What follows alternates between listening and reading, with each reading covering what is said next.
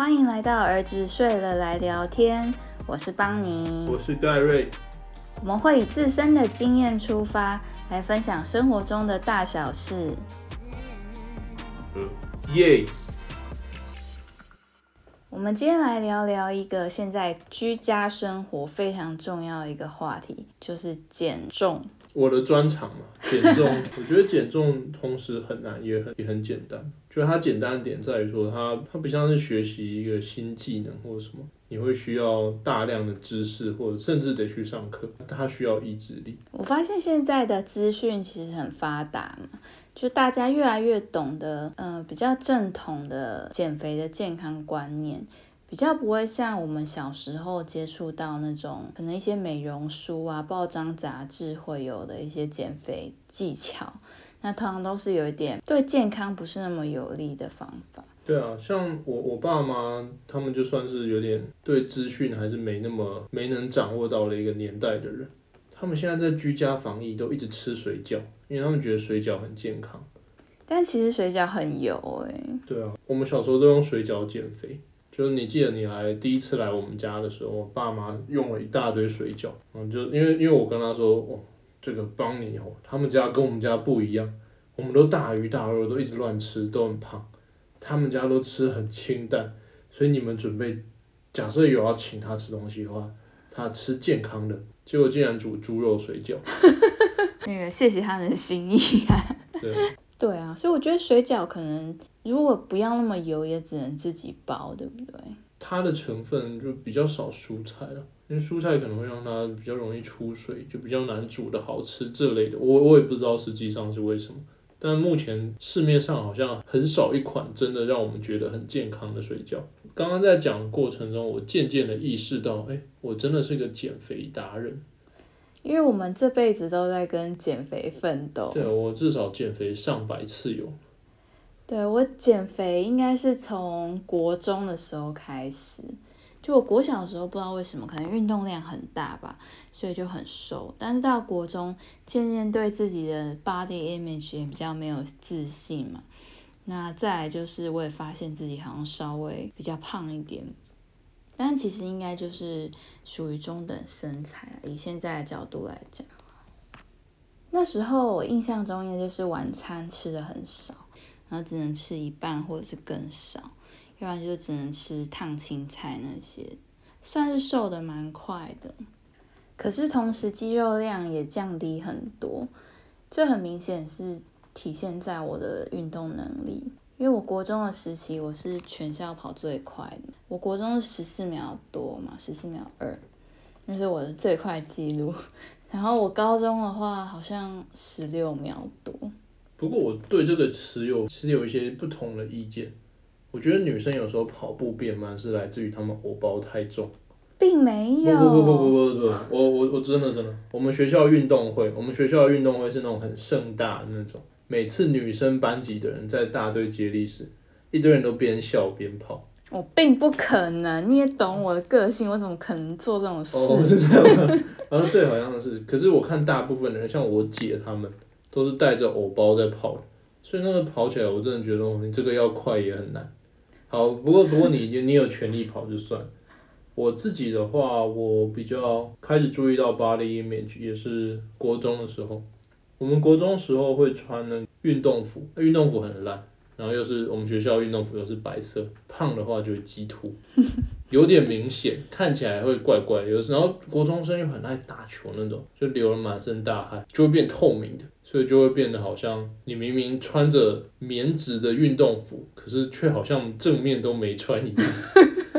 哎，所以就那时候就会开始减肥。那我减肥方法也是节食，比如说在家里吃的话，那十颗水饺这样。十三颗吧，或十五颗，变成十颗水饺，那减一减发现，哎，没瘦。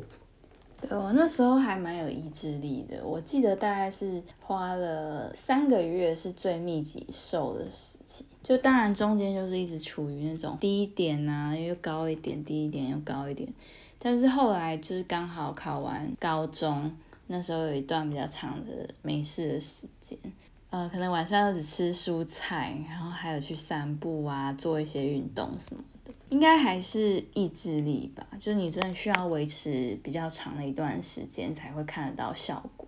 其实这要维持长时间，不一定只只能靠意志力。我也是差不多国中升高中的暑假时，第一次大幅度的变瘦，不是来自于意志力，来自于生活形态。那个时候每天早上就是带着一杯含糖饮料，然后 什么？呃，然后配着早餐打风之谷，或者是全民打棒球这种线上游戏，不知不觉就晚上少吃很多东西，然后晚上就随便胡乱塞点东西，又继续跟朋友打电动。两个暑假大幅度变瘦，二点二公斤，那才一点点而已。对，以我的体重是一点点。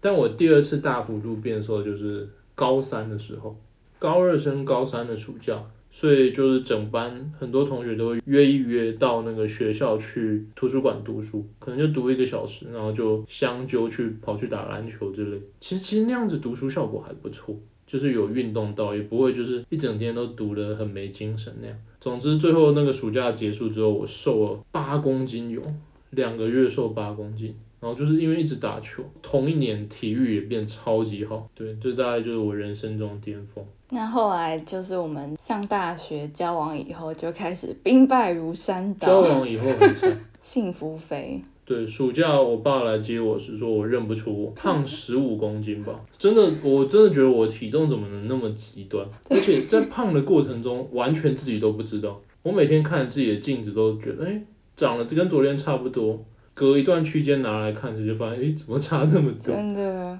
胖的巅峰是因为我们去欧洲玩嘛，我们去欧洲，然后那时候就说，嗯，我们要过背包客 style 的生活，饮食全部统统给我在超市解决。然后结果第一天去那个英国的超市叫什么 Tesco 吗？看到那个 carrot cake，对什么蛋糕，一整个蛋糕竟然才三块，好想吃吃看哦。然后再看到烤鸡，一整个烤鸡两英镑之类的，就是哇，怎么这么便宜？然后就变成每天都会在超市挑那种打折的蛋糕啊来吃，整整吃了快一个多月。我爸去机场接接我们的时候，说两个走出来完全看不出来是，完全认不出来是我们。那时候我们真的太失控了，因为那时候为了想要省钱，就反而完全做错决定，选择了相对比较便宜的蛋糕甜点来买，还去吃吃到饱，因为觉得一天只要吃那一餐吃到饱就够了，结果在那一餐吃到饱吃超多。欧洲跟台湾不太一样，在台湾就是比较便宜的便当，可能八十块之类，可是，在吃吃到饱的话，就会变五百到一千。但是在欧洲的话，好像大部分餐点都是五百到一千，你吃吃到饱反而有机会三四百以内解决。总之那次回来变超胖的惨痛经验，而且还是因为为了省钱而变超胖，我就开始发现工业革命后就是食物生产的一些议题。最便宜的食物反而是最容易变胖的，那些新鲜的蔬果啊、菜这种反而是贵的。不知道为什么现在的饮食结构就是这样，对我很认同这一点。很残忍啊！那个，而且那些东西又那么好吃，你看蛋糕、洋芋片哦啊，讲到都快哭了。对啊，像我们那一次去微风南山吃那个日料那一次，在四十几层，哦、它其实很多东西都是强调食物的原味，就是从那些食物本身的味道去做变化。我觉得它告诉我们，就是说，现在其实你要吃到这些原味东西，并不是那么简单，它并没有那么好取得，就是尤其是一些品质特别好的，可能肉品啊、稀有的蔬果，对，而且这些食物它们其实也比较健康。以前不知道为什么，小的时候我会觉得好像健康的食物都蛮难吃的，但随着年纪渐长，会发现那种哎有呈现出原本食物风味的食物，其实也蛮好吃。以前就是觉得一定要加一堆盐啊、胡椒盐、酱油炸下去，这样才好吃。食物的原味很好吃，从你讲出来这句话，实在让人很难相信啊！哦这个真的，我我开我觉得年龄渐长之后，饮食的偏好也会慢慢变化。那我们来讲讲我们之前用过的一些减肥方法。我用的就是水饺减肥法，这是第一个参考我爸妈经验得到的减肥法。可是你的那应该算是节食吧？就你原本吃十三颗，后来变十颗，所以可能类似七分饱的概念。哎，对我其实就是用七分饱的想法去算，对，就十三颗或十五颗乘以零点七，就是 九点一到十点五，那我就吃十颗这样。不过这样吃有一点坏处啊，就是有时候半夜的时候会有点想吃咸酥鸡。那后来有去吃吗？有啊，大部分都有。节食通常是大家第一个想到，然后会在短时间内稍微看到一点点成果，但是等我们变医生之后，或者是接触更多医学知识之后，才发现哇，那个原来只是脱水而已。对，而且节食它其实造成肌肉流失，是我们不希望的一个结果。它会先消耗你的肌肉，那最后才会代谢到脂肪。极端的节食是个蛮不好的策略，但热量赤字还是一个需要做到才能变瘦的事情。对，但是就还是要注意，即使你的热量达标，但是你还是要注意营养素的分配。其实如果你是靠那种很低营养价值的东西达标到热量，那个饱足感很差。像我就想分享我以前用过的，我只试过一次，网络上查都有了，荣总三日减肥法，不知道你有没有看过？我当然没有看过。大概十几年前非常的流行，就是号称是从荣总流出来的一套菜单，但是你一看菜单内容就觉得超级不合理，就可能一个晚餐它就叫你吃一球香草冰淇淋，香草冰淇淋，对。很怪，然后要不然就是什么一片吐司，然后配几片橘子之类的，就是你看到就会觉得很可悲又很凄凉的一个菜单。不会啊，香草冰淇淋还还行吧。可你晚餐只能吃那一球，所以他你那三天都会超级饿哦。然后你又在很饿的情况下，晚餐只吃一球冰淇淋。哦，那这样的确，如果以医学的观点，还蛮糟的。因为那一球冰淇淋会让你特别对其他种食物有更多的渴望，因为它会让你血糖让你血糖上升。这个饮食法好没根据，但那个时候坊间就各式各样的。对，我觉得就是资讯不透明的关系。大家取的都只有包装杂志，你就很难去查证这个东西到底是真是假。那那个时候还有一个东西叫诺美婷，然后还有那种减肥梅子。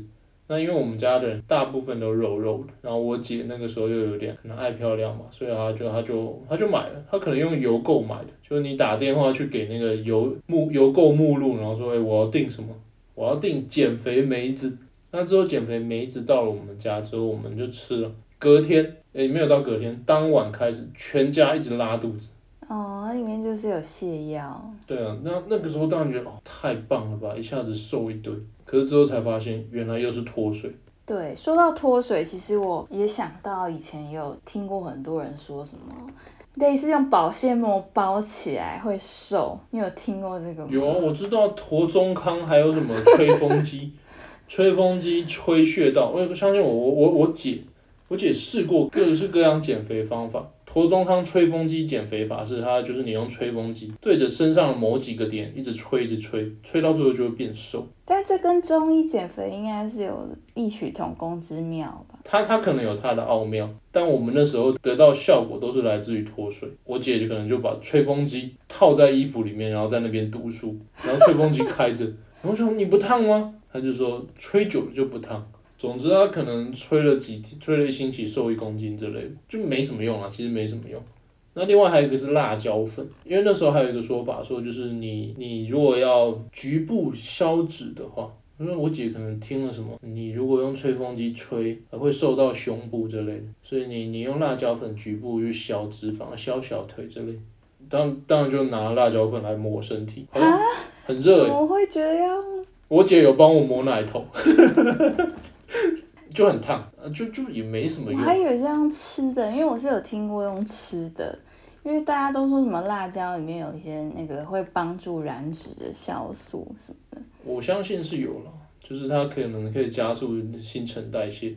但长大后就知道这个根本没什么道理啊，因为你到底要吃多大量的辣椒才有办法达到让你有明显效果的程度？Evidence base 是证明它没效的。对，就是你，你如果很科学的研究是没效，但是如果从情绪面来看，我自从辣椒粉抹奶头之后，太痛了，我还是不要多吃好，然后也为此就是少吃了一点。请问为什么要抹奶头？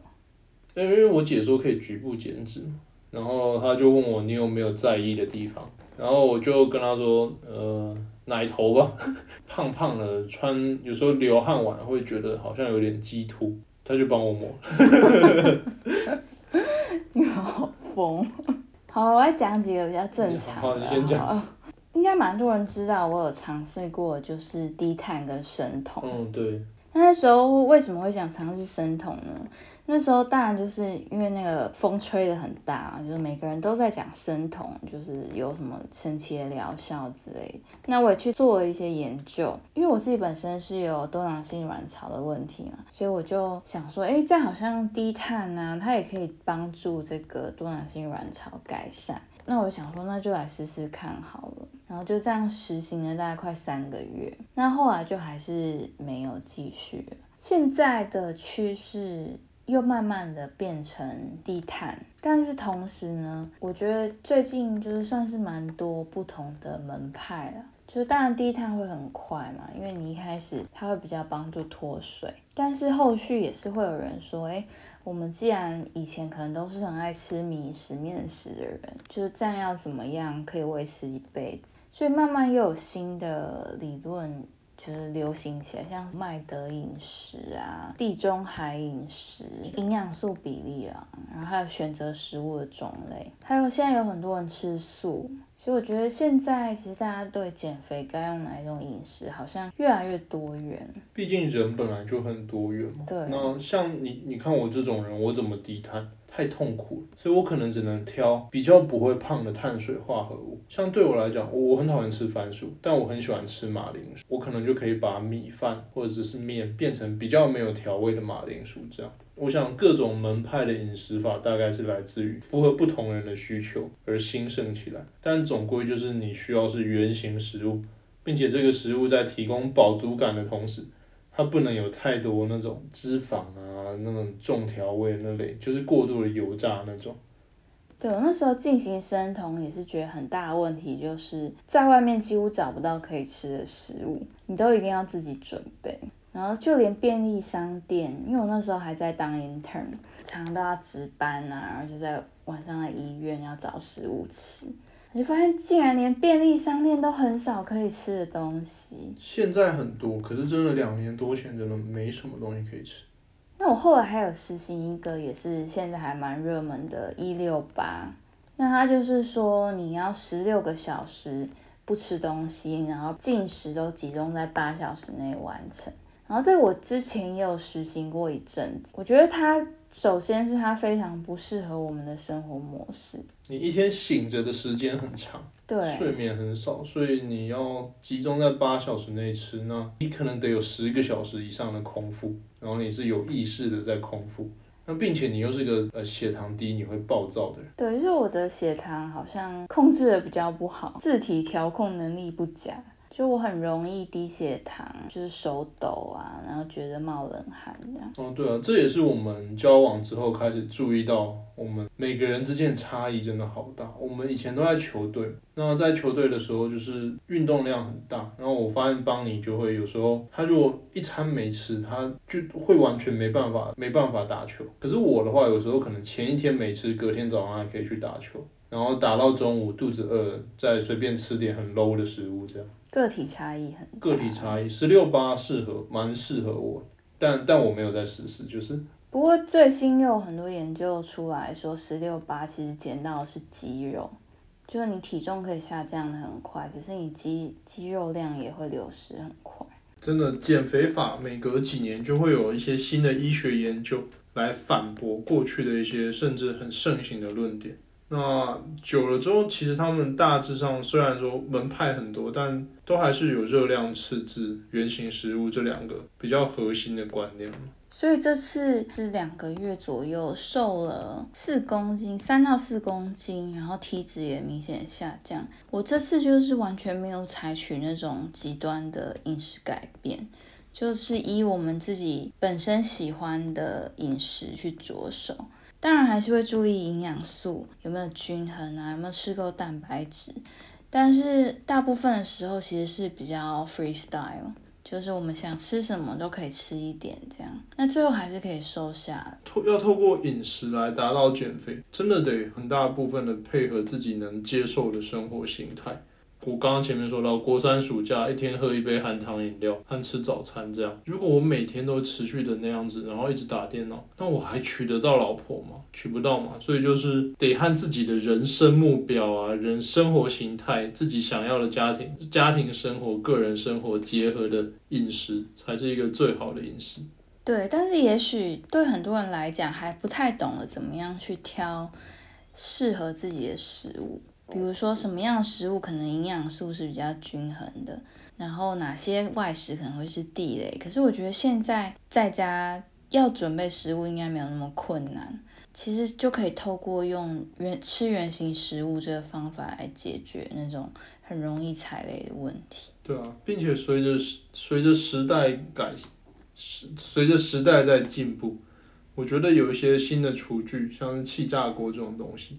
好方便，超棒！对啊，飞利浦气炸锅，对它吃起来当然不会像炸的那么的脆啦，但实际上差不多了，是多数人我觉得都可以接受的味道。它毕竟你用的油就很少了，你也不能期待它是跟一般油炸同样的效果。对，但虽然口感稍微差一点点，但营养价值和实际上带给你的热量负担哦，真的少很多。那那就只是其中一个例子，现在好多种好方便的厨具。你最近不是还迷上了烤箱？哦，最近迷上了大型烤箱，然后都看那个 Golden Ramsy 的那个。我发现我们家用的烤箱跟他用的烤箱好像，他用烤箱做得出来的料理，我们理论上都能做得出来。所以我最近在实验自己能不能变得能复制出任何一道跟它的视觉上和味道上都很像的菜。哦，我觉得还有一个要提醒的，就是虽然像我现在是算是比较随心所欲一点的饮食法，但是其实也许在很多人看来，我的饮食都还算是蛮克制的，偏向健康的。啊，对啊，这个是渐渐的调整出来的饮食，像现在很多人看我的饮食，也觉得是很健康的哦。虽然说帮你一直觉得我的饮食没有很健康，你不是常偷吃巧克力？呃，不不，那比比例问题。我一天的热量可能只有一两百是来自于巧克力，没有啊，就是说，总之，总之就是越讲越心虚。对，总之我同事们很多同事们看我的饮食会觉得，哎。我吃的好健康哦，就是，但我以前也跟他们一样，就是我我以前跟大家一样，都是鸡排、夜市，然后小吃，就各种早各种都都吃，然后现在可能就是这些还是吃，只是它占我的饮食的比重的一半以下，慢慢的，我觉得它未来可能会越来越少，就慢慢我们拭目以待。所以就是，虽然说你的饮食在多数人眼里看起来都是好像有点，甚至有点困难了。但你自己在这段适应这个饮食的过程中，你是一直都很 OK，你没有觉得自己在禅修啊、斋戒的感觉，你就是顺顺利利的、渐进式的变成这样的饮食。我们也。